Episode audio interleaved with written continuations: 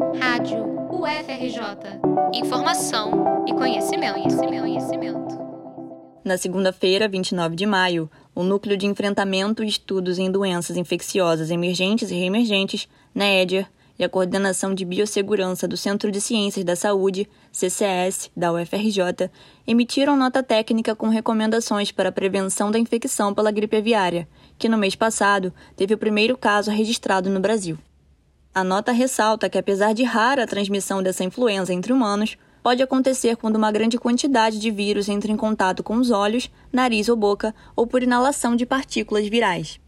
O documento recomenda a suspensão de trabalhos de campo em locais de aglomeração de aves silvestres ou de reprodução de aves marinhas.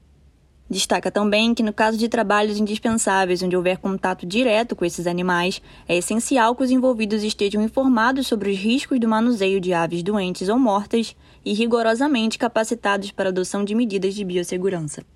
A nota também informa que pessoas da comunidade universitária com sintomas gripais que tiverem contato com animais suspeitos ou comprovadamente infectados devem se dirigir ao NEEDER para avaliação clínica, investigação diagnóstica e orientações.